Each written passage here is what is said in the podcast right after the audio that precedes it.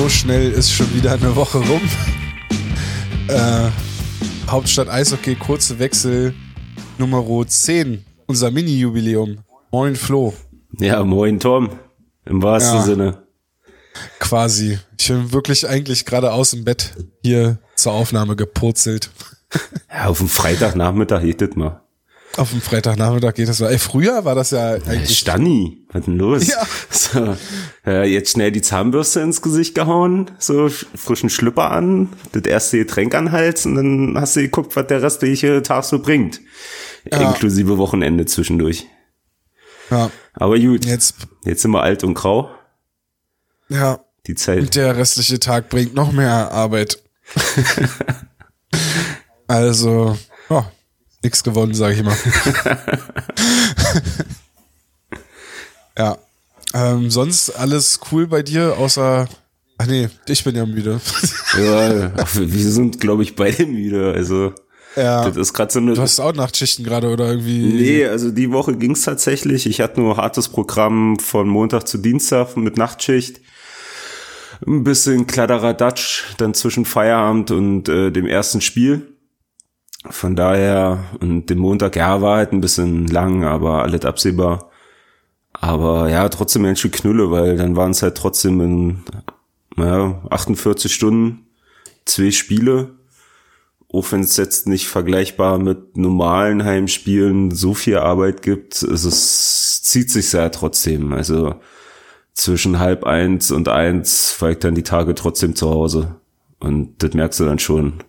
Dann pennst du halt. Also von daher bin ich halt echt ganz froh, jetzt die Tage frei gehabt zu haben, die kommenden auch noch zu haben. Und von daher, ja, trotzdem. Müde ist so ein Dauerding gerade. Ja. Das Wetter hilft halt auch nicht. Irgendwie, wenn es ständig so dunkel ist und keine Ahnung, es ist mal kalt und jetzt wieder so, also heute Morgen waren es was, so 10 Grad Ja. oder was? Also, Na, gestern, Ahnung, gestern so Vormittag albern. war ja bombastisch, ey. Da habe ich ja tatsächlich mal kurz zehn Minuten auf dem Balkon ver äh, verbracht, um mal ein paar, paar Lichtstrahlen einzusammeln. nice. Das war ja der Knaller. Aber gut, ist immer noch Januar. Wir Ja. machen hier noch ein bisschen hier die Frozen-Zeit mit und dann in vier Monaten schreien wir dann wieder, dass es zu warm ist und es soll kälter werden. Ja. Muss noch mal kurz eine Sache, glaube ich, ansprechen, weil wir beim letzten Mal haben ja sich ein, zwei Leute, schöne Grüße vor allem an den alten Elch, darüber beschwert, dass die kurzen Wechsel zu lang sind. Da hat er wohl nicht richtig zugehört. Äh, ähm, müssen, glaube ich, da nochmal sagen, dadurch, dass wir jetzt momentan keine normalen Hauptstadt-Eishockey-Episoden machen, äh, versuchen wir hier auch noch mal ein bisschen mehr abzuhandeln als nur die Spiele der Eisbären und dadurch kann das hier und da mal ein bisschen länger werden.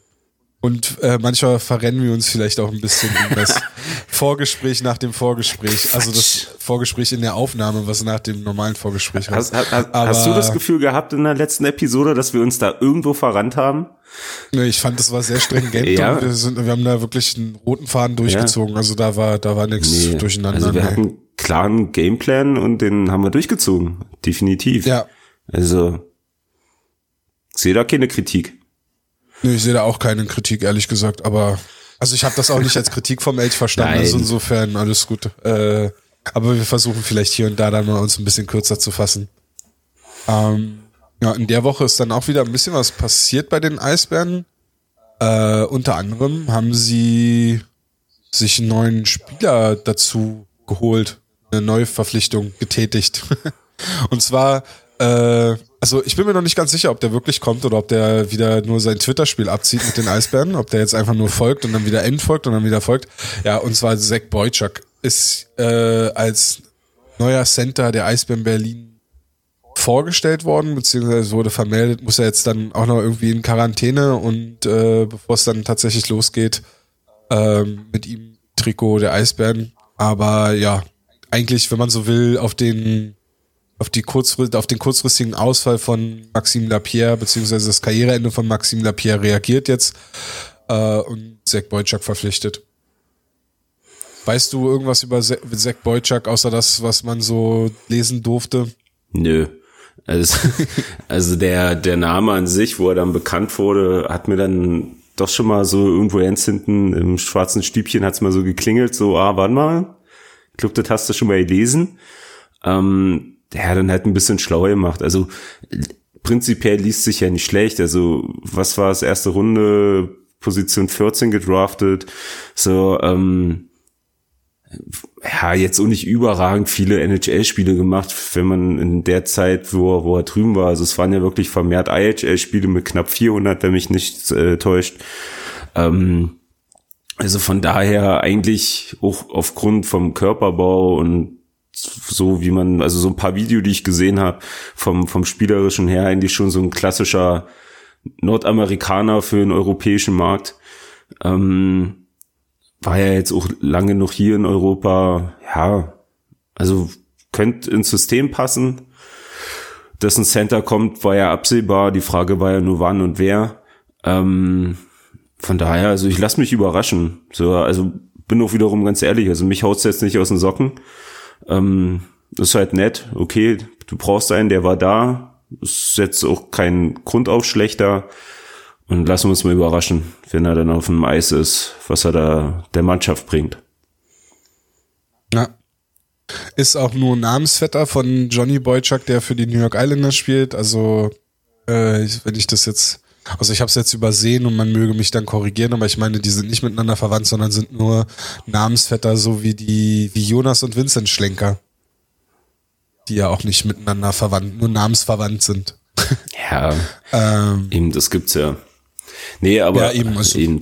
Nee, aber ist ja was, was mich dann vielleicht auch so ein bisschen in die These reinreitet, dass er halt, ja, wenn man gemein ist, sagt man Lückenfüller ist, äh, ist halt auch die Sache, dass er halt einen Vertrag nur für jetzt die laufende Saison hat, ne? Also kein Zweijahresvertrag, aber okay, wie gesagt, These. Ja. Es ist aber, ja, ich weiß nicht, ich finde eher, dass es ein bisschen ein komisches Signal sendet, wenn man schaut, was, was das vielleicht für andere Spieler im aktuellen Kader bedeutet. Also vor allem Nino Kinder, der ja aktuell in der vierten Reihe die Center-Position bekleidet und der dann wahrscheinlich eher wieder auf den Flügel rückt oder vielleicht sogar ganz nach Weißwasser äh, gehen darf und dann dort spielen muss. Ähm, wir sehen es jetzt aktuell mit Erik Mick und dann sind wir schon mehr oder weniger bei den aktuellen Spielen. Jetzt, nachdem Gawanke ja zurück nach Nordamerika gegangen ist, ist ja Erik Mick als siebter Verteidiger in den Eisbären-Kader gerückt und äh, ja, also ob man das Eiszeit nennen will, was er in den letzten Spielen hatte, oder ob man sagen möchte, er hat halt den besten Platz im Haus, also war der einzige Zuschauer, der, der, der zuschauen durfte. Ähm, da kann man schon kritisch drauf achten. Und ich meine, wenn wir es bei Uwe Krupp kritisiert haben, dass Jugendspieler mehr oder weniger 60 Minuten auf der Bank gesessen haben und dort zugeguckt haben und wir gesagt haben, wie entwickelt das sein Jugendspieler weiter, dann kann man das auch bei den vielen Sachen, die wir ja positiv zu Sergio Bar sagen, auch meiner Meinung nach zu Recht positiv zu ihm sagen, ähm, dann kann man das da auch kritisieren und wieder sagen, ey, das ist diese typische europäische oder DL-Herangehensweise, dieses, ja, da muss sich dann erstmal einer beweisen. Und ob das Erik Mick langfristig hilft, einfach nur auf der Bank zu sitzen, äh, darüber lässt sich streiten. Nee, auch ohne Frage. Also wenn einer nur da sitzt, dann lernst du nur die Hälfte. Ähm, aber trotzdem, also ohne Boy jetzt in Schutz nehme ich, also das mit Mick, ja klar, und den Vergleich halt Mick und Gawanke darf man erst recht nicht eingehen. Ähm, ich würde halt da tatsächlich nochmal so die Woche drauf gucken, wie sich das entwickelt. So, wenn Mick dann halt nur der siebte Verteidiger ist, dann macht es sicherlich keinen Sinn. Aber da ist er ja jetzt aktueller so. Ja, ja, nee, aber das, was du meinst, wenn der halt keine Eiszeit kriegt, so gestern beim Spiel gegen Bremerhaven zum Ende hat er ja gar nicht mehr gespielt im letzten Drittel, ne? Er hatte gestern insgesamt drei Minuten 26 Sekunden naja, Eiszeit. Das ist krass, also stand ich ja gestern länger auf dem Eis.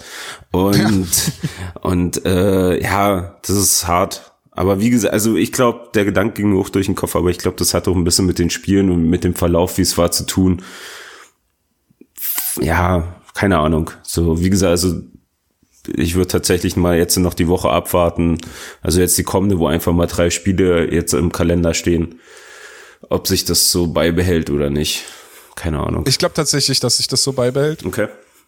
Und das soll jetzt, also ich will da jetzt keine, keinen Skandal draus schnüren oder so, aber es ist halt einfach nur so, dass es dass es, glaube ich, für Mick nicht unbedingt äh, gefallen ist, dass er da äh, jetzt fünf, sechs Minuten auf dem Eis steht. Also er hat jetzt in den drei Spielen, in den letzten drei Spielen über sechs Minuten Eiszeit gehabt und seine Eiszeit ist konstant. Also er hatte mhm. 5,42, 5 Minuten 4 und jetzt 3,26. Klar, äh, vor allem die Spiele gegen, also das erste, was ich genannt habe, äh, das war Krefeld, aber danach war es Köln und Bremerhaven. Kommen wir ja gleich zu, waren wahrscheinlich die beiden schwersten Spiele der Eisbären bisher in der Saison. Und äh, natürlich kann man dann danach vollziehen, dass, äh, dass das Urban, das Trainerteam erstmal auf die Veteranen setzt und, und, und nicht unbedingt auf den siebten Verteidiger schaut. Aber da ist schon ein Trend zu sehen, der nicht zwingend positiv ist und der dann auch äh, ja schwierig wird, wenn man, wenn man dann gleichzeitig sagt, man, man setzt ja so auf junge Spieler. Ja, und man setzt auf junge Spieler heißt halt nicht immer, man setzt auf das größte Talent, was man die letzten Jahre hatte und lässt den halt auch in der Schlussphase spielen. In Klammern Lukas Reichel, sondern äh, man setzt halt auch auf junge Spieler in Phasen, wo das Spiel noch nicht entschieden ist, beziehungsweise wo man ja, wo, wo, wo halt noch was, wo, wo noch was geht und wo der, wo der junge Spieler auch vielleicht hier und da mal einen Fehler machen kann, muss, um sich zu entwickeln, um das auch zu analysieren. Und wenn man aber die Jungs quasi nur auf der Bank sitzen. Ne? Also ich meine, das wiederholt sich das Argument. Also meiner Meinung nach, und bisher hat mir immer noch niemand ein Gegenargument da, dazu geliefert, äh, wenn, wenn die Jungs nur auf der Bank sitzen und sich das anschauen, entwickelt sich da wenig. Beziehungsweise, glaube ich, ist die Entwicklung eher ja, verlangsamt, als wenn sie spielen und Verantwortung übernehmen. Und bei Mick war es ja nun mal so in der DL2, dass er dort Verantwortung übernehmen musste und dort auch gespielt hat. Und ja, jetzt schaut er halt zu. Aber wir waren eigentlich bei Zack Boyczak und halt dem, was es halt für Nino Kinder bedeuten kann. Und äh, ja, da ist es ja ähnlich, dass es da wahrscheinlich dann auch ja, in die Richtung geht, dass da die Eiszeit runtergeht. Ich meine, Kinder hatte jetzt, oh Gott. Sag es. Also Kinder hatte in den letzten beiden Spielen zusammen keine 10 Minuten Eiszeit. Also generell über die Saison verteilt wenig Eiszeit, aber äh ja, die letzten Spiele waren tatsächlich, was das angeht, also so spezifisch, wenn man halt auf, auf die, auf genau die, diese Spieler guckt, hast du, glaube ich, genau diese Ausfälle. Ähm, was mir dann aber auch einfach aufgefallen ist, sowohl gegen Köln als auch gestern gegen Bremerhaven, dass man, boah, krass die Reihen während des Spiels auch umgestellt hat. So, ähm, vor, vor allem gestern, also gefühlt hat er im zweiten Drittel Foucault in jeder Reihe gespielt. Ähm, der war ja überall, es wurde alles kunterbunt gemixt, dann war wieder die Paradereihe zusammen, dann waren sie wieder getrennt. So, also der hat da diese Woche irgendwo, irgendwo versucht nachzulenken, rumzudoktoren. Keine Ahnung, so. Und ja, irgendeiner ist dann der Leidtragende in der Situation und das sind dann halt in der Woche Kinder und, und Mick. Auf jeden Fall. Also umso mehr als vielleicht davor noch. Aber wie gesagt, so, ich würde halt tatsächlich noch die kommende Woche abwarten und dann gucken, wie sich das Final gestaltet. Ja. Also stimmt, jetzt in dem Bremerhaven-Spiel äh, haben sie schnell auf ja, zwei Reihen, zweieinhalb Reihen umgestellt. Ja, das, das äh, ging Schlag auf Schlag. Also wie gesagt, gestern, so ich hatte mit, mit Hase vom Eisdynamo das Spiel mehr oder weniger zusammengeguckt. Ähm, Grüße. Grüße dahin, auch wenn er uns nicht hört. Und neu, oh. neuartige Medien hier. Und ähm, aber da hat man auch dann so es, ist, es ging ja komplett das Karussell rum. So mit Elmar hat Labrie, mit Tommy und mit Olva gespielt. Dann war Olva wieder mit Zengerle. Äh, dann halt, wie gesagt, Zengerle, Faucon äh, und, und äh, White so zusammen. Äh, das war ja, hast ja kurz gedacht, die haben eine Bingo-Maschine auf der Bank. So, die, die Nummern werden nur gezogen. So, also keine Ahnung, was, was da abging. Aber das schauen wir ja dann nach und nach. Ja. Lass uns erstmal zum Köln-Spiel kommen. Genau. Ähm, 4 zu 2 Sieg der Eisbären gegen die Kölner Haie, nachdem äh, sie ja paar Tage zuvor, ich Gottes Willen. Der Köln. Wie lange war das, wie, wie lange war das Spiel gegen Köln her? Das war doch das, vorletzt. Ja, das war, glaube ich, mit Ach und Krach eine Woche, wenn überhaupt. Ja, am 8. Januar. Ja da war ja, das, das war ja dieses deutliche 5 zu 0, was wir hier auch, glaube ich, zu Recht gelobt haben, die Art und Weise, wie die Eisbänder aufgetreten sind. Und es war ja irgendwie auch ein bisschen absehbar, dass Köln dann bei dem, bei dem Spiel etwas anders auftreten wird, ein bisschen aggressiver auftreten wird, und vielleicht auch ein bisschen, ja, bisschen besser eingestellt und nicht mehr nur in das reinrennt, was die Eisbären, also was die Eisbären gesehen haben. Im, ersten Spiel haben wir ja gesagt, dass sie, dass sie optimal das System Uwe Krupp ausgekontert haben und, und ihn mit seinen eigenen Waffen mehr oder weniger geschlagen haben. Äh, war jetzt nicht ganz so, am Anfang hat es sogar eher so gewirkt, als würden sich die Eisbären selber schlagen. Also die zwei Tore der, der Kölner, das, also die beiden Marcel Müller-Tore ja. eigentlich. Das waren eigentlich mehr oder weniger Eigentore, wenn er ehrlich ist. Ja, das, da, da war nicht ein Tor rausgespielt von denen. Das war einfach nur, hier, Marcel Müller hat halt gut gestanden, so was er halt als Verteidiger machen muss. Aber im Endeffekt, das 1-0, ne, da, da kam der Pass in die Mitte. White steht da, lenkt das Ding mit seinem Schlittschuh äh, auf einen langen Pfosten. So, den Müller mehr oder weniger auf die Kelle kriegt und der muss nur mal sich kurz zucken und das Ding geht rein. So, also das war jetzt keine Riesengeschichte und naja, und der zweite, ja, auch Verlust, Nachschuss und Müller steht dann auch wieder zur richtigen Zeit am richtigen Ort und macht das zweite Tor. Also das war alles nicht spektakulär und definitiv äh, keine Highlights. Ja. Dafür Highlight im Köln-Spiel, ich weiß nicht. Also, mir fällt es tatsächlich, wird es heute wahrscheinlich wirklich kürzer als die letzten Male, aber ähm, ja, du musst so wieder ins Bett. Also siehst so ganz schön fertig aus. Ich, ich werde ich werd jetzt erst wach. Oder hast, oder hast du jetzt hier so einen neuen Filter, so, so einen Sleepy-Filter drauf bei Skype? Ja, ich habe so einen Sleepy-Filter ja. drauf, genau. Ja, Sie, siehst du meinen Hundefilter? Ja, mega. Schade, dass wir noch nicht mit Video machen. Ja, Gott sei Dank machen wir das nicht, ja, sonst müsste ich mich wieder rasieren. Das ist der einzige Vorteil in der scheiß Maske gerade. Ja. okay, das Problem hast du jetzt nicht, aber. Ja. Okay. Ähm, Dein Highlight vom Köln-Spiel. Ja, der, die Highlights vom Köln-Spiel war, dass das so das erste Statement-Spiel von äh, Lukas Reichel war. So mit vier Punkten. Ja. Mal, mal eben so da dem Spiel seinen Stempel, ach nee, drei Punkte waren es, aber trotzdem da mal so dem Spiel seinen Stempel aufgesetzt.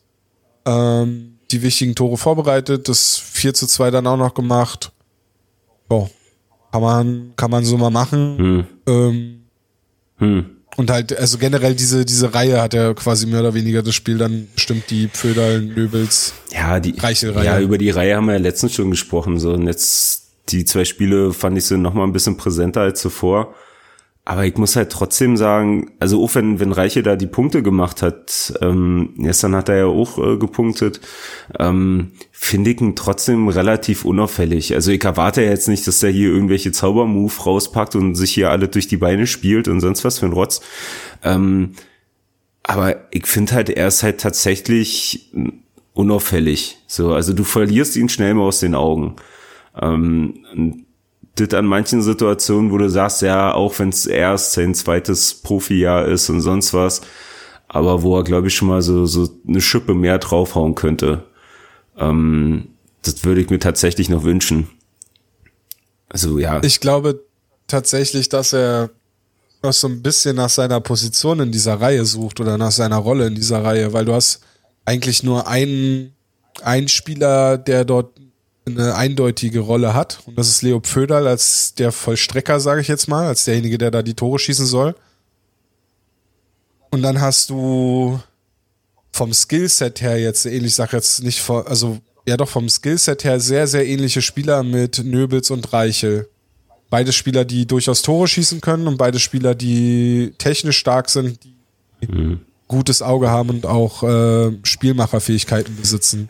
Re also Reichel natürlich nochmal wahrscheinlich letzten Endes im Verlauf der Karriere besser als Nöbels. Das soll auch jetzt gar nichts von Nöbels wegnehmen, aber es ist halt, äh, ja, und ich glaube, dass es schwierig ist für Reichel da jetzt gerade so seine Position in der Reihe zu finden, weil Nöbels dann ja auch sehr, wie sage ich das, na, Nöbels sucht mal eher den Abschluss. Also das ist mir auf jeden Fall aufgefallen. So, ja, so. aber gleichzeitig äh, ist Nöbels auch ein Spieler, der viel die Scheibe fordert und die Scheibe viel haben möchte. Ja. Und das ist weniger so wie letztes Jahr, wo Lapierre ja auch gerne die Scheibe auf Reichel gespielt hat und sich selber in Position gebracht hat und Reichel so dann teilweise ja auch Räume äh, äh, ermöglicht hat, die er so gar nicht gehabt hätte. Und Nöbels ist jemand, der sich gerne offensiv Richtung Scheibe bewegt, um sich dort anzubieten, um die Scheibe zu bekommen, um sie selber zu verteilen. dadurch werden natürlich die Räume für Reichel auch enger. Ich glaube, das ist gerade so ein bisschen die Schwierigkeit, mhm. die sich da in dieser Reihe ergibt. Ja, definitiv. Ja, aber was, nee. was wolltest du jetzt gerade sagen? Nee, alles gut. Grad. Nee, ich, ich sehe, weil du gerade halt auf diesen äh, direkten Vergleich zwischen Nöbels und, und Reiche gekommen bist. Ähm, Reiche ist ja nun da, doch schon derjenige, und das hat er ja auch schon mal irgendwo gesagt, der halt eher mal guckt, wo er den, wo er den Pass hinspielen kann, anstatt den Abschluss und sonst was. Aber halt speziell in diesen zwei Spielen nochmal ist mir dann auch wieder aufgefallen, dass er, dass er manchmal sich dann noch einfach mal zutrauen muss, den Abschluss zu suchen. So, ich weiß nicht mehr, ob es gegen Köln oder gegen äh, Bremerhaven war. Er stand auf jeden Fall äh, auf einem kurzen Pfosten oder läuft Richtung kurzen Pfosten zu. Ähm, mit dem Puck hat gut Platz gehabt. Ähm, und anstatt das einfach mal zu probieren, den für sich, sei es nur in versuchen, in den Winkel reinzuhauen oder den äh, Pad vom, vom äh, Torwart zu erwischen, so dass ein Rebound entsteht, whatever, scheißegal. Ähm, guckt da, steht mehr oder weniger vorm Tor, oh, Schuss, nee, ich passe. So, und dann war das halt in, in so einer Hektik und in so einer Überstürztheit, dass der Puck dann halt flöten war. So, und das meine ich halt so. Das sind, glaube ich, eher so die Sachen, wo ich sage, das würde mir schon reichen. So, äh, dass er einfach mal im Spiel zwei, dreimal mehr aufs Tor schießt und dafür dann vielleicht mal den Pass weglässt. So, dann vielleicht so ein bisschen, wenn man gemein ist, halt sagt, okay, das bisschen Egoismus, was ein Nöbels hat, äh, dass das ein bisschen auf den Reichel oder dass er sich davon ein bisschen was nimmt und da sein Egoismus ein bisschen eher durchkommt und dass mal der Abschluss gesucht wird und nicht der Nebenmann und dann der Pass gespielt wird. Das sind eher so die Geschichten. Aber ja, wie gesagt, ist noch viel Zeit. Was mir allerdings gut gefällt, und da war das Spiel ähm, gegen Köln dann schon wieder so ein bisschen der der Reichel aus dem letzten Jahr, die, die bei, gerade bei der Vorlage zum 1-1 äh, war das, ne? Ja, 1-1. Ähm, wie, er, wie er an der Bande den Check nimmt und, und somit dann quasi und dann ja auch nur so ganz leicht, er, er nimmt den Check und dann so ganz leicht die Scheibe Richtung Nöbels dann vorlegt und damit dann Nöbels halt mehr Platz hat, um den Pass auf Föderl zu spielen. Ja. Ähm, und dann auch, finde ich, beim Siegtor von Nöbels, also beim 3-2, auch da, dass sie da im Vorcheck, dass er da schnell mit dem Schläger ist und dann schnell schaltet und dann wirklich eigentlich auch gar, gar keinen einfachen Pass spielt, so von der Körperposition mm. her, ne? Also. Nee, er äh, musste sich ja mehr oder weniger einmal um, um 180 Grad drehen und dann ja. halt so gut getimt das Ding da auf die Kelle gebracht. Aber halt apropos Schläger, ne? Eigentlich hat ja äh, Fiore noch einen Assist dazugegeben, weil das war ja sein Schläger, der da lag. Ja, so stimmt. gefühlt zwei Minuten und dann den entscheidenden oder die Befreiungsaktion von, von Köln verhindert und den Puck abfängt und so Reichel halt dann halt den Puck kriegt und dann den Pass auf Nöbel spielt. Ja. Also von daher, also da würde ich ihm fast Absicht unterstellen. das war geplant. Meinst du, es gab war geplant? Meinst du, es gab nach dem Spiel nochmal ein ernstes Wörtchen von Leo Pöderl an äh, Lukas Reichel? Inwieweit? Beim Empty Net Goal war ja äh, Pföderl in der Mitte durch und hätte sein Hattrick machen können und äh, Reichel hat den ja dann von der blauen Linie ah, ins Netz geschoben. Okay. ja, keine Ahnung. Also ich denke mal, da wird es definitiv einen Spruch gegeben haben. Aber. Den Pföderl wahrscheinlich nicht verstanden hat, weil bayerisch. Andersrum meinst du? Äh, ja, den, den Reiche, den Reiche nicht verstanden, nicht verstanden hat, weil hat. bayerisch. Ja. Ja. Ähm, ja, ja, klar, kann ich mir schon vorstellen, aber ich glaube, am Ende des Tages ist es ziemlich egal. ja, am Ende ist es wirklich egal. Ja. Also ich bin ja nur am froh, dass das Föder jetzt schon angefangen hat mit Tore schießen. Also es ist in seinem Verhältnis schon relativ früh. Ähm, von, wenn du so auf eine Saison stimmt, guckst. Ja. Wenn du ja, obwohl eigentlich ist es genau jetzt seine Zeit. Also ja, ich meine, für ihn hat die Saison nicht, nicht. Ja, stimmt, äh, stimmt. vielleicht müssen wir, da, da müssen wir vielleicht noch eine Petition starten, weißt du, dass wir jetzt immer so spät Dass anfangen. immer so spät genau. anfängt. so. Ja, stimmt. Nee, also von daher bin ich da ganz zufrieden und das ist ja echt krass, was der gerade scoret. Das ist ja der Wahnsinn. Ja, ja aber vom Prinzip her, das, ja, war die Reihe diese Woche echt gut krass, was der gerade scored. Föderl und Nöbels waren dann auch die entscheidenden Faktoren im äh, Spiel gegen die Fischtown Penguins Bremerhaven. Wobei einer der entscheidenden Faktoren auch die, ich nenne es jetzt mal Unfähigkeit der Fischtown Penguins war, ein Tor zu schießen. Mhm. Äh, Gerade im zweiten Drittel war es ja ein sehr eindeutiges Spiel äh, für Bremerhaven, was ja, wo es dann sehr deutlich in eine Richtung ging. Kannst du dich an das Krefeld-Spiel erinnern letzte Woche, als wir über das Schussverhältnis gesprochen hatten? Ja, genau, das hatte ich auch im Kopf. Schön, dass du es sagst. Tatsächlich. Ja. Also am Ende waren es 82 Schussversuche für, für, für, für, für Bremerhaven. Ich meine, 56 für die Eisbären sind auch immer noch mehr als das, äh, was Krefeld eine Woche vorher äh, gegen die Eisbären aufs Eis gebracht hat, aber Jo, Bremerhaven ist schon, ist schon gar keine so schlechte Mannschaft, glaube ich, haben sie dann gestern nochmal unter Beweis gestellt. Ja, die, die spielen, äh, weiß ich nicht, so gefühlt stehe ich irgendwie damit alleine. Ich hatte so auch so mit ein, zwei Leuten schon drüber gesprochen über das Spiel gestern und ich muss ehrlich sagen, ich fand das nicht geil. So, ich fand das ein, äh, ziemliches Rumgehacke und Rumgekratze. Ähm, ja klar, es ging hin und her, es waren hitzige Situationen, so für einen halbwegs neutralen Zuschauer war es sicherlich sehr unterhaltsam, aber ich fand das Spiel echt nicht cool gestern, also es hat mir wenig Freude gemacht ähm, und auch Bremerhaven, so ja klar haben die viel nach vorne gemacht, aber was mir halt da gefehlt hat, war halt so ein Stück weit System. Das war so, okay, wir treschen alle nach vorne und gucken wir mal, wie wir den Puck kriegen. So, also auch so im Nachdenken dann nochmal einen Tag später, also mir fällt nicht bis ohne äh, ohne die Powerplays reinzuzählen, wo sie ja dann noch so ein, zwei hatten, ähm, fällt mir nicht wirklich eine Situation ein, wo die wirklich richtig gut standen, in der Formation standen und versucht haben, was runterzuspielen. Also ja klar, im zweiten Drittel haben sie so ein bisschen die Überhand gewonnen, haben halt daraus viele Chancen kreiert, aber auch bei den Chancen waren drei vier, wenn überhaupt, äh, dabei, wo du sagst, oh, okay, enge Kiste. Aber so der Großteil, der aufs Tor gekam, fand ich jetzt auch nicht wirklich gefährlich. Also da haben mir so ein paar große, große Sachen gefehlt einfach. Also ich fand's, wie gesagt, vielleicht ist das auch nur mein Ding, aber ich fand das Spiel echt nicht cool gestern. Also schön war es nicht, das Spiel, da, da stimme ich dir komplett zu. Insgesamt finde ich, ist der Spielstil der Bremerhavener jetzt sicherlich auch nicht der schönste Stil. Also es ist jetzt nicht so, dass du sagst, oh ja, an Bremerhaven sollte man sich ein Beispiel nehmen und das wird die Liga die nächsten Jahre prägen. Da stimme ich dir auch zu. Aber gleichzeitig finde ich, erkennt man bei Bremerhaven und das sage ich auch gerne immer und immer wieder, man erkennt einfach die Handschrift des Trainers und man erkennt äh, einen Stil, den sie spielen wollen und sie haben eine Identität. Ähm, und die Identität, identi äh, Identität identifiziert sich. wow. Und diese Identität ergibt sich daraus, dass sie, dass sie äh, zum einen aggressiv gegen die Scheibe spielen und dass da alle vier Reihen auch aggressiv gegen die Scheibe spielen, dass sie schnell umschalten und, und versuchen schnell zum Abschluss zu kommen. Und das, es gibt genug Mannschaften in der Liga, die damit große Probleme bekommen und auch Top-Mannschaften. Also sie haben ja seitdem sie in der DL sind, auch immer wieder Top-Mannschaften geschlagen ja. und Top-Mannschaften ärgern können. Die sind, und das, das ist ja auch klar. Also das Bremerhaven ist jetzt, wenn du halt guckst, ist kein München, ist kein Mannheim.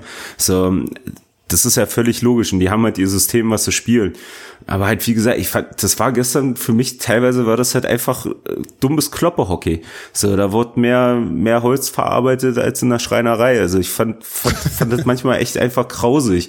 So, und, okay. und auch wenn ich, wenn ich's, also ich versuch's ja schon zu vermeiden und es ist ja tatsächlich über die Jahre besser geworden, aber gestern war es dann noch einfach, waren so manche Entscheidungen von, von Chiris oder halt nicht von den Chiris, wo ich mir gedacht habe, Leute, was ist denn los? So, vor ein paar Wochen haben wir noch gesagt, also gerade wird, also mein, meine, äh, meiner Empfindung nach super viel Haken und äh, Beinstellen und sonst was gepfiffen. So, das war ja gestern teilweise gar nicht oder dann nur sehr viel für Bremerhaven. So, und ja, wir sind nicht, ob die Schiris schnell, schnell heim wollten. Ich, keine Ahnung, ob man es am äh, TV gesehen hat. Das war ja im letzten Drittel, wenn mich nichts irrt, wo das Tor von Niederberger raus ist und die Eismeister rauf sollten. So, und der Schiri da mit einmal zu dem Eismeister hinflitzen, den einhakt und die beiden eigentlich noch mehr Probleme beim Laufen haben, äh, als wenn der jetzt alleine darüber geschlittert wäre. Also keine Ahnung, ob er überengagiert war oder sonst was. Ähm, aber ich fand die halt auch nicht stark. Da waren viele Fehlentscheidungen, da wurden Icings gepfiffen, wo du sagst, okay, hättest du jetzt auch klemmen können, da wurden Icings gegeben, wo du fragst, warum. Äh, das fand ich sehr, sehr durchwachsen gestern und teilweise auch vielleicht auch die Vereinsbrille ein bisschen mit auf, aber auch sehr einseitig gepfiffen.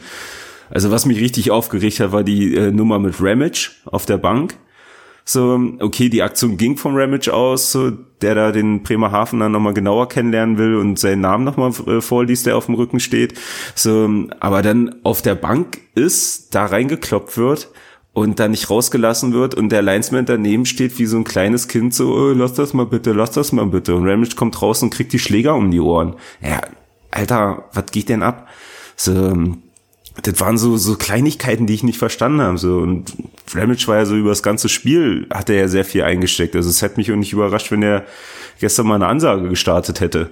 So, also da war der Puls schon sehr weit hoch.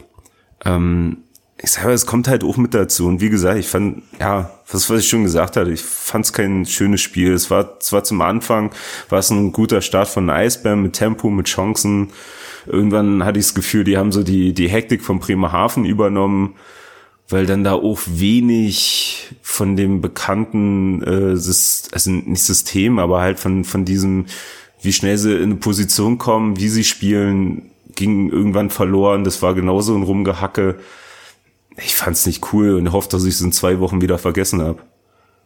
Also ich glaube, vieles kommt auch daher, dass es äh, ja ein bisschen eine Umstellung gab in den, in den rein. Ich war mir gar nicht so sicher, als wir eben am Anfang drüber gesprochen haben, jetzt nochmal reingeguckt, aber äh, die erste Reihe wurde ja ein bisschen umgestellt. Also vor allem äh, Chris Foucault hat ja nicht in der ersten Reihe gespielt, sondern wurde ja zu Mark Olver in die Reihe gestellt. Ich glaube, das war einfach auch ein Faktor, damit man irgendwie sich vielleicht ein bisschen in der Tiefe besser aufstellt. Keine Ahnung. Ich fand aber eigentlich war so wie die Reihen jetzt, also gerade die ersten drei Reihen zusammengestellt waren vorher, also äh, Sängerli White, Foucault, und Fiori, Fiore zu Olver und Tuomi in eine Reihe. Dann hast du so eine dritte Reihe, die schnell ist, die gut gegen die Scheibe arbeiten kann. Du hast dann zwei Reihen, die offensiv vor allem für viel Aktion sorgen können.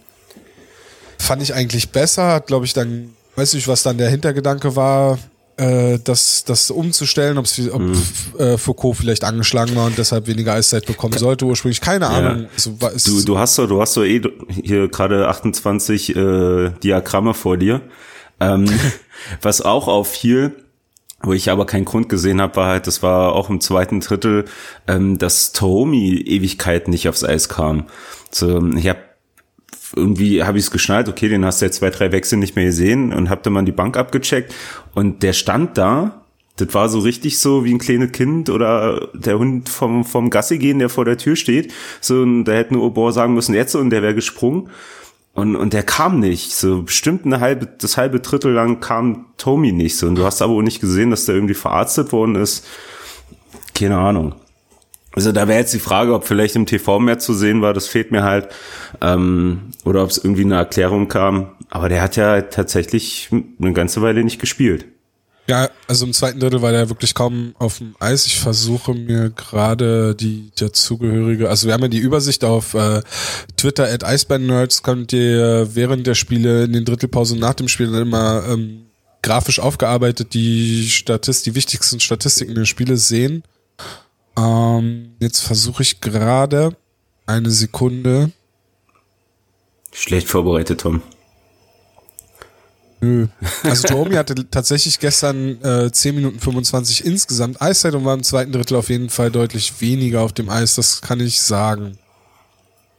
Aber warum ich jetzt nicht die einzelne Drittelaufteilung finde, weiß ich nicht. Das ja auch, spielt es, ja auch erstmal keine Rolle. Warum ja. das so war, kann ich dir tatsächlich nicht beantworten. Okay. Gut. Ah. Aber wird auch ein Grund dann dafür gewesen sein, dass sie dann irgendwie mit zwei, zweieinhalb Reihen gespielt haben über weite Teile des Spiels, was dann letzten Endes ja gerade zum Ende noch immer schwieriger macht, sag ja. ich mal. Ja, und zum Ende, also vor allem nach dem 1-0, war dann halt wiederum revidiert sich ein bisschen das, was ich, wo ich gerade den Monolog gehalten habe, sind so wieder ein bisschen besser ins Spiel gekommen. Man hat wieder so das Anführungsstrichen alter Eisbären-Hockey der letzten Woche gesehen, zumindestens aus heimischer Sicht. Ähm, von daher war es ja dann noch okay und man hat es ja dann noch solide runtergespielt. Also trotzdem hatte ich ein bisschen Bammel, vor allem in der letzten Minute das Bremerhaven Torwart runter, sechs Leute, Bulli im eigenen Drittel. So, dann sind Bullis gerade nicht unsere Stärke. Ähm, dass die da tatsächlich noch das 1-1 machen und der Abend noch länger geht. So, aber okay, so da ging, ging ja dann das leere Tor wieder und Föderl hat sein Tor von Dienstag gekriegt ins Leere und dann waren wieder alle schön. Niederberger mit seinem dritten Shotout. Und dann war die Messe hochgesungen. Ja. Haben wir so, noch was zu den Spielen?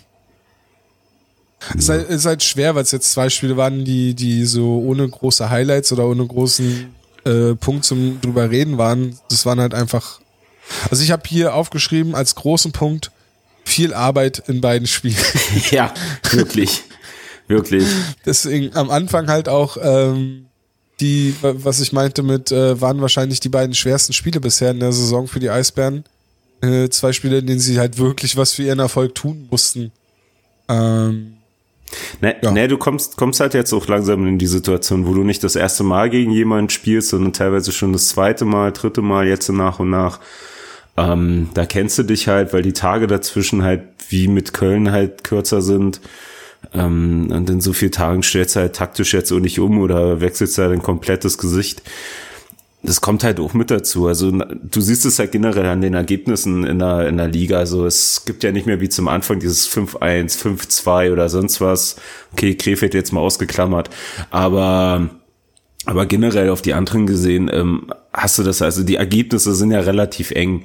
So München, die gestern gegen Ingolstadt verlieren. Das kommt halt jetzt nach und nach. So wir, aber umso mehr finde ich halt, wird halt die kommende Woche nochmal interessanter, dass du halt in einer Woche drei Spieler hast, zwei auswärts, ein zu Hause, ähm, was nochmal ein krasses Pensum ist und ja, keine Ahnung, so gucken, wie sie da rauskommen, wie sie da reingehen. Gestern hatte ich so ein bisschen nur noch den Eindruck, dass sie vielleicht so den ersten Anfall von Müdigkeit haben, was auch nachvollziehbar wäre. Und dann hast du halt jetzt so ein Programm davor.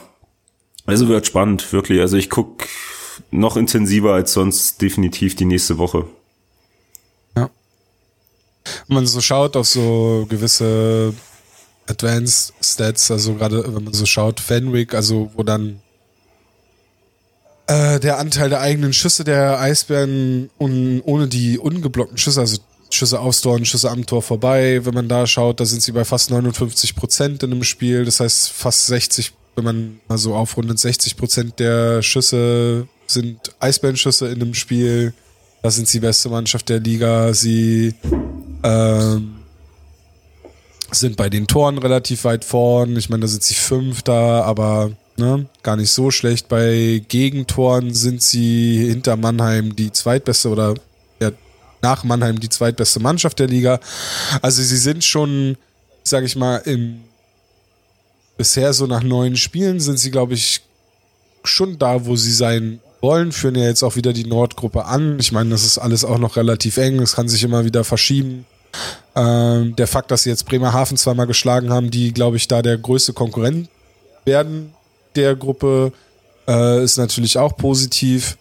Und insofern kann man schon, glaube ich, von einem erfolgreichen Saisonstart sprechen, wenn man das so nach neun Spielen vielleicht mal kurz als Fazit machen möchte, was ich halt auch dann, wenn wir schon da sind, auch gut finde, ist, dass dann vor allem so, sag ich mal, die Stars der Eisbären, also Nöbels, Föderl, dass die äh, Sänger, die Reihe funktioniert, dass die Defensive keine großen Schwachstellen hat, dass man, also ich meine, das wo wir hier sitzen und sagen, ach ja, da erwarten wir mehr, das sind halt Luxusprobleme, ne? wenn wir sagen, ja. wir wollen von Müller, wir wollen von Wissmann mehr sehen, wir wollen von, von, von, von, wir wollen mehr Eiszeit für Nino Kinder oder sowas, ne? Aber ansonsten äh, fiel es uns bisher schwer, tatsächlich irgendwas Negatives rauszupicken und äh, da kann man schon, glaube ich, nach neun Spielen ein positives Kurzfazit ziehen, glaube ich. Also der Saisonstart ist auf jeden Fall geglückt. Ja, definitiv und generell, also zum, zum Anfang, also halt eigentlich noch so im Sommer rein, wo es dann die ersten Verlautbarungen gab, dass es eine Liga starten würde und keiner weiß noch nicht wie, hatte ich ja tatsächlich Sorge, okay, das wird jetzt so eine Übergangssaison. Du spielst jetzt so mehr oder weniger mit einem halben DNL-Kader, um vielleicht noch ein bisschen Kohle zusammenzuhalten und sonst was. Sah ja auch kurz so aus. Ja, klar, also. klar, sah auch kurz so aus, so. Aber davon sind wir ja gerade weg, wenn du so willst. Also die, ja. die jüngsten Spieler, die da hast, die befinden sich halt alle genau an dem Punkt, jetzt den Schritt im Profibereich zu machen. Völlig egal, ob hier in Berlin oder dann woanders, ist ja völlig Banane. Ähm, also du hast eben, du bist nicht gezwungen, irgendwelche hochzuziehen, damit da halt deine, deine Line-Ups voll sind. So, ja. das, was da halt drinnen stehen hast, hat halt auch eine gewisse Qualität, hat auch eine gute Qualität und ist unerstimmig. Also ja, definitiv, das, was du sagst. Wenn du so willst, sind wir eigentlich wie bei, beim Alten. Also wenn Berlin jammert, dann ist es auf hohem Niveau. Was mir schwer fällt, und deswegen lasse ich dir jetzt den Vortritt, Gawanke der Woche zu ah, benennen. du Drecksack. Ich wollte, ich wollte dich eigentlich, weil ich hatte genau dieselbe, dasselbe Problem. So, ich hab, ich hab tatsächlich überlegt, ob ich es die Woche einfach ausfallen lasse. So, Was? Ja, weil, weil mich einfach keiner, keiner wirklich überzeugt hat. Viele halt das, was ich meinte, so ein bisschen den Eindruck gemacht haben, dass sie halt müde sind, so was ja wieder das unterstreicht, dass es einfach zwei Spiele mit wenig Highlights waren. Ähm, dann habe ich aber so weiter überlegt und habe mir gedacht, okay, Standard ist ja eigentlich, wenn du, wenn du nicht weißt, wen du nehmen sollst als Topspieler, nimmst einen Torwart. Ähm, und eigentlich stimmt das auch wiederum. So, auch wenn, wenn jetzt keine spektakulären Dinger dabei waren, dass keine riesen Saves dabei waren oder irgendwelche Riesenaktionen in der letzten Sekunde, um den Sieg noch festzuhalten. Aber fand ich trotzdem, dass ein Niederberger in den zwei Spielen gezeigt hat, was er für eine Stabilität da hinten reinbringt und halt vor allem auch für eine Ruhe da hinten reinbringt. Also er ist ja nicht einmal irgendwie in Hektik oder sonst was, was ihm vielleicht auch gar nicht liegt oder wo er zumindest den Eindruck macht, dass er da der Typ für wäre. Ähm, fand ich ihn aber in den zwei Spielen dann doch schon äh, einen großen Faktor, dass es zwei Siege geworden sind. Und von daher diese Woche dann Niederberger für mich. Okay. Ja. Dann machst du es mir jetzt noch schwerer, weil ich hatte gehofft, du nimmst mir einen meiner drei Kandidaten weg. Du, du hast drei. Ich habe drei Kandidaten okay. und die spielen alle in einer Reihe und wir haben über die Reihe heute schon gesprochen. Okay, dann fang bitte unten mit deiner drei an jetzt. Och Gott. Doch. Äh, ja, das ist ja halt genau das Problem. Ich, ich äh, Ah nee, wir können das ja eigentlich genau so machen, wie wir das ja äh, schon mal gemacht haben. Wir geben das einfach der, also du hast das glaube ich schon mal gemacht. Du hast es ja der Sängerli-Reihe vor ein paar Wochen mal den Gawanke der Woche gegeben, ne? Ja. Ich glaube, du hattest mal der ganzen Reihe, weil du dich da auch nicht entscheiden nicht wolltest. Kann sein. Also dann gebe ich meinen Gawanke der Woche, weil ich mich wirklich nicht entscheiden kann, weil ich glaube, dass man da äh, irgendeinen der drei äh, Unrecht tun würde, weil sie alle drei jetzt quasi in den letzten beiden Spielen ähm, wirklich überzeugt haben und, und, und, und gepunktet haben, äh, gebe ich meinen Gawanke der Woche der Nöbels Föderl Reichel Reihe, äh, die zusammen sechs Tore in den beiden Spielen geschossen haben. Äh, drei an der Zahl für Föderl, dann eins auf Reichel und zwei auf Nöbels. Und äh, die finde ich in Überzahl gerne noch ein bisschen was drauflegen können aber bei 5 gegen 5 schon eine sehr starke Reihe sind, die sich nach und nach finden. Wie gesagt, alles, was wir vorhin angesprochen haben, äh, Reichel muss da noch mehr seinen Platz finden, muss sich da noch besser einfinden, aber das wird er schon, also ich meine, sein zweite, zweites Jahr seiner Karriere, äh, das, das wird schon noch funktionieren. Und ansonsten finde ich, ähm, ist Marcel, also Marcel Löbitz war eigentlich so der erste Kandidat, den ich hatte für den Gawanke der Woche, weil ich finde, dass er jetzt so in den letzten, also jetzt nicht nur in den letzten beiden Spielen, sondern auch schon in den Spielen davor schon mehr als, als Führungsspieler auftritt, als man das manchmal so gerade auch, also ich meine, du bist ja gerne dabei, ihn zu kritisieren, aber er, ich finde, er tritt schon, er tritt schon, was seine Körpersprache angeht, tritt er schon äh, hier und da besser auf. Ich meine schon, ja. Ich finde, also fällt natürlich auch leichter, wenn du Spiele gewinnst. Aber okay, weil du jetzt gerade so guckst, das kann ja keiner sehen. Wir müssen das jetzt auch nicht ansprechen. Noch, nein, aber es gibt immer noch Situationen, in denen ich finde, Marcel Löbitz könnte sich schneller von der Scheibe trennen. Äh, da bin ich vor allem bei der Überzahl. Aber ich finde, bei 5 gegen 5 war er schon jetzt die letzten drei, vier Spiele schon, schon sehr gut gewesen. Und wenn das jetzt funktioniert, ich meine, jetzt hat die zweite Reihe oder die erste Reihe, die Sängerli-Reihe, die letzten Spiele nicht so viel gescored oder gar nicht gescored. Äh, es hing jetzt ein bisschen auf, von der Nöbels-Reihe ab. Aber wenn das funktioniert und wenn die vielleicht dann wieder abkühlen und dann kommt die Sängerli-Reihe wieder, hey, cares, dann nehme ich das gerne mit. Ja, wäre auch nicht das erste Mal eine Eisbahn-Geschichte, ne? wo, wo, nee. wo eine Reihe dann mal Päuse macht und dann kommt die andere und dann umgedreht. Also das, wenn das, das, so, das, wenn das so läuft? Ja, ebenso, das wünschst du dir. Das ist ja, ja. Bist du wieder beim Luxusproblem, ne? So, ja. oh mein Gott, meine zweite Reihe scoret nur. Oh, oh, jetzt scoret nur meine erste. Ja, pff, hallo. Also, nee, von daher und es ist ja nicht so, dass die Sängerli-Reihe ungefährlich wäre, wenn sie auf dem Eis wären. Ne? Also die sind ja nicht komplett blass, wenn sie, wenn sie auf dem Eis stehen, sondern die, die machen ja auch was. Also insofern. Ja, haben sie vielleicht gerade eine kleine Schaffenspause, aber ist auch okay nach der Zeit. Eben. Nee, Eben. gehe ich, geh ich konform mit dir. Also, dein Gewanke der Woche an Matthias Niederberger, mein Gewanke der Woche an die Löbels Föderl Reichel-Reihe. Ähm, wann hören wir uns dann wieder? Wir haben jetzt drei Spiele dann nächste Wir Woche. haben über nächste wir Woche tatsächlich sollen, ne? äh, drei Spiele, aber ich hätte noch ein kleines Thema, Tom. Okay, leg los. Ein- Ach ja, stimmt, deine, d- d- äh, wir, wir haben die letzten Male deine Frage zum Ende vergessen. Ja, die, die habe ich auch noch, aber dann habe ich jetzt zwei Sachen. Oh, okay, dann leg los. Einmal kleine Info-Ecke in Sachen ja. äh, Fans und so. Ähm, ab morgen, also sprich Samstag, den 23.01., äh, beginnen wieder die Sammeltage. Oder diesmal das erste Mal Sammeltage, sonst war es ja immer ein Aktionsspieltag ähm, für den Kältebus beziehungsweise für die Stadtmission Berlin. Ähm, den Anfang macht morgen der Fanbogen. Den, da könnt ihr eure Klamotten abgeben und Sachspenden von 10 bis 1 an den neuen, am neuen Standort des Fanbogens in der Mühlenstraße. Da sind die Jungs und Mädels für euch da. Dann geht's weiter am 29.01. von 15 bis 18 Uhr an der Geschäftsstelle der Eisbahn Berlin auf dem Mercedes-Benz-Platz oder Mercedes-Platz heißt er ja nur. Ähm, und der letzte Tag wird der 29.01. sein von 12 be- Nee, Quatsch, jetzt habe ich mich vertan. Am 30.01., den Samstag, von 12 bis 15 Uhr auf dem Parkplatz des Sportforums, dem großen Parkplatz am Weißenseer Weg, bekannt aus Auswärtsfahrten. Dort wird ein Transporter stehen und das sind so die Facts. Ansonsten weitere Infos findet ihr dann über Facebook bei den Fanbeauftragten oder jetzt auch seit neuesten äh, auf Instagram Eisbären Berlin Fanbeauftragte. Da hauen wir das alles nochmal rein. Da stehen auch nochmal andere Möglichkeiten, wenn ihr es nicht schafft, den Weg an einen dieser drei Tage zu den Sammelpunkten zu finden. Guckt rein, meldet euch, kriegen wir alle hin, alles schön. Das war jetzt der Infoteil der Veranstaltung. Und jetzt kommt Ihr findet die Daten dann äh, auch in den Shownotes des Podcasts. Okay, noch besser. Ähm, und jetzt kommen wir zur Frage. Zur letzten Frage. Die Frage, die uns auch in der letzten Episode äh, beschäftigt hat. Tom, Ich bin noch nicht dahinter gekommen. hast du Stick-Picks von Parker Tommy bekommen? Nee, habe ich nicht. Möchte ich auch nochmal, ich, ich prangere das an, liebe Community. nee, kam, kam leider nichts zurück. Okay. Ich muss ja sagen, wirklich, das ist, die Scheiße hat sich ja eingebrannt bei mir im Schädel, ne? ich habe ja wirklich die zweite, das, ich glaube auch nur deswegen ist es mir aufgefallen, dass Tommy in der Hälfte des zweiten Drittels nicht mitgespielt hat.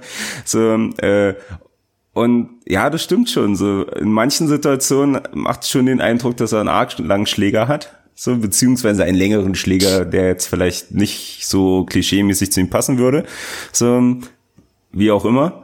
Aber ich glaube, da ist schon was dran an deiner These. Also ich persönlich bleib da dran hinter den Kulissen. Ich versuche da noch ein Maß rauszukriegen. Okay. Ähm, das wollen wir wissen hier. Das, das interessiert auch, glaube ich, die Leute, auch wenn sie sich nicht trauen zu schreiben, weil die Spannung halt einfach so groß ist. Da sind die Ja. via Start. Aber das kriegen wir noch raus, wie lang der Schläger von Parker Tommy ist. Machen wir. Kriegen wir hin. Gut. Gut, Flo. Dann äh, sind wir doch ein bisschen länger, als ich dachte, aber deutlich kürzer als beim letzten Mal. ähm, ja, ich glaube, das war jetzt der gute Mittelweg, den man, den man finden kann bei den kurzen Wechseln. Wie gesagt, dadurch, dass keine normalen Episoden gerade kommen, äh, kann das hier gerne mal etwas länger werden. Ähm, wir danken euch fürs Zuhören und äh, ja, wie gesagt, die Infos zum äh, Kältebus, zur Kältebus-Aktion findet ihr auch in den Show Notes oder halt auf den von äh, Flo genannten Seiten der äh, Eisbären-Fanbeauftragten. Ähm, und ja, folgt uns auf allen möglichen Kanälen, wo ihr uns folgen könnt.